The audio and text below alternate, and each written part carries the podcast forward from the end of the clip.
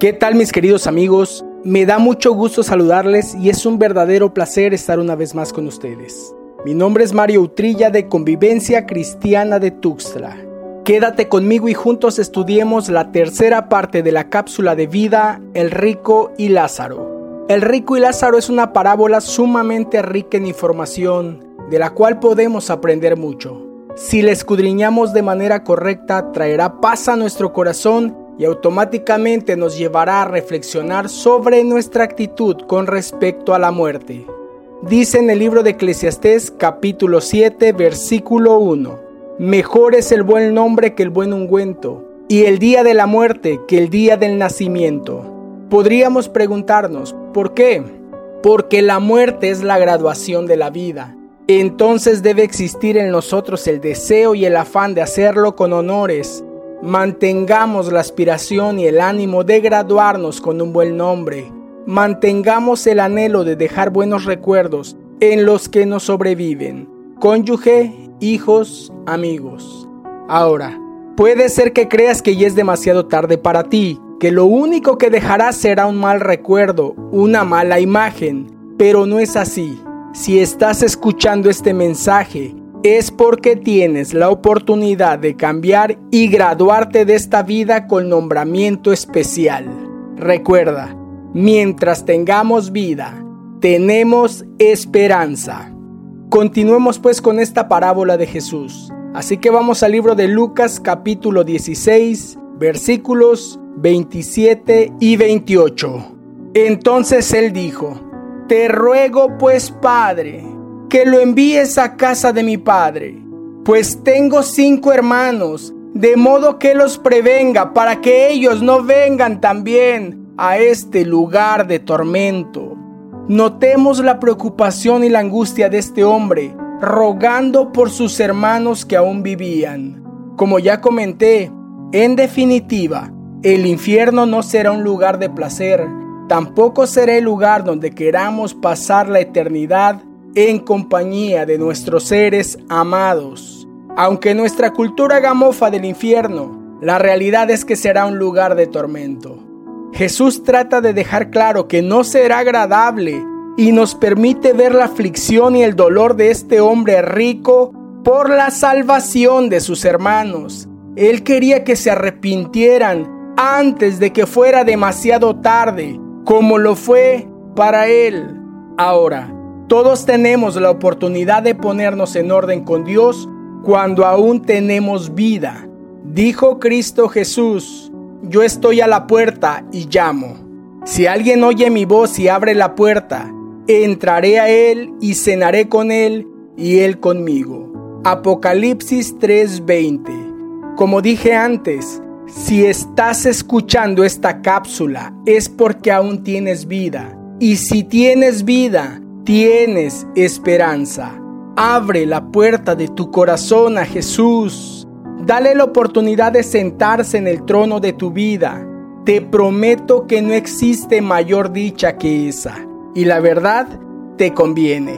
Mira, si los perdidos, los que se creyeron protegidos de la muerte, si los que se consideraron amigos del diablo, si los que fenecieron sin Cristo pudiesen volver del otro lado de la muerte, nos predicarían el Evangelio a todos. Pero no se puede. Dice en el libro de Eclesiastés capítulo 9 versículo 10.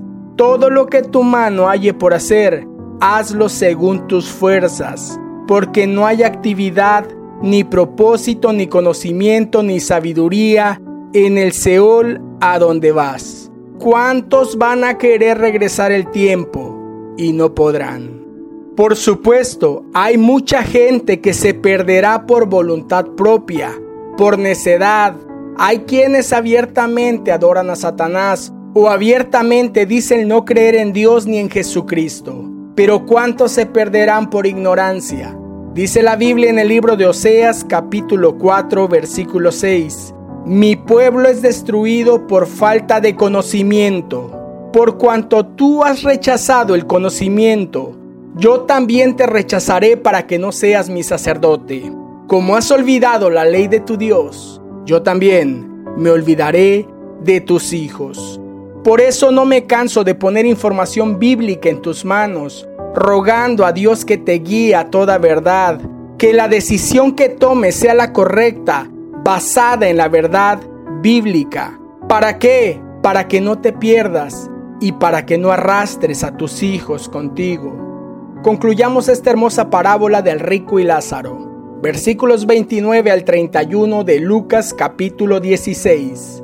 Pero Abraham dijo, ellos tienen a Moisés y a los profetas, que los oigan a ellos. Y el rico contestó, no, padre Abraham, sino que si alguien va a ellos de entre los muertos, se arrepentirán. Pero Abraham le contestó, si no escuchan a Moisés y a los profetas, tampoco se persuadirán si alguien se levanta de entre los muertos. De aquí la premura en hacerles llegar el Evangelio de salvación a nuestros seres amados en vida. Y de aquí la importancia de que nosotros abracemos el Evangelio de salvación también en vida. Porque nadie puede regresar del sueño de la muerte. Nadie. Ojo, nadie que no sea Cristo Jesús. Ya que si analizamos el versículo 31, Jesús les estaba hablando proféticamente de lo que sucedería. Les estaba diciendo, yo me voy a levantar de los muertos y no se darán cuenta. Es más, después que se levantó de entre los muertos, trataron de callar las voces que hablaban de él. Lo mismo que sucede en estos días. Nada es nuevo bajo el sol. Vamos al libro de Hechos capítulo 4 versículos 16 al 18. ¿Qué haremos con estos hombres? decían porque el hecho de que un milagro notable ha sido realizado por medio de ellos es evidente a todos los que viven en Jerusalén y no podemos negarlo. Pero a fin de que no se divulgue más entre el pueblo, vamos a amenazarlos para que no hablen más a ningún hombre en este nombre. Cuando los llamaron, les ordenaron que no hablaran ni enseñaran en el nombre de Jesús. Mira, erróneamente hemos pensado que el propósito de Satanás es que creamos en él y digo erróneamente, porque a Satanás no le interesa eso. Lo que le interesa es que no creamos en Cristo Jesús. Si puede silenciar las voces que predican de Cristo, con eso se da por bien servido. Si eres ateo, Él es feliz. Si vives tu religión a tu manera, Él es feliz. Apocalipsis capítulo 20, versículo 15 nos dice, y el que no se encontraba inscrito en el libro de la vida fue arrojado al lago de fuego.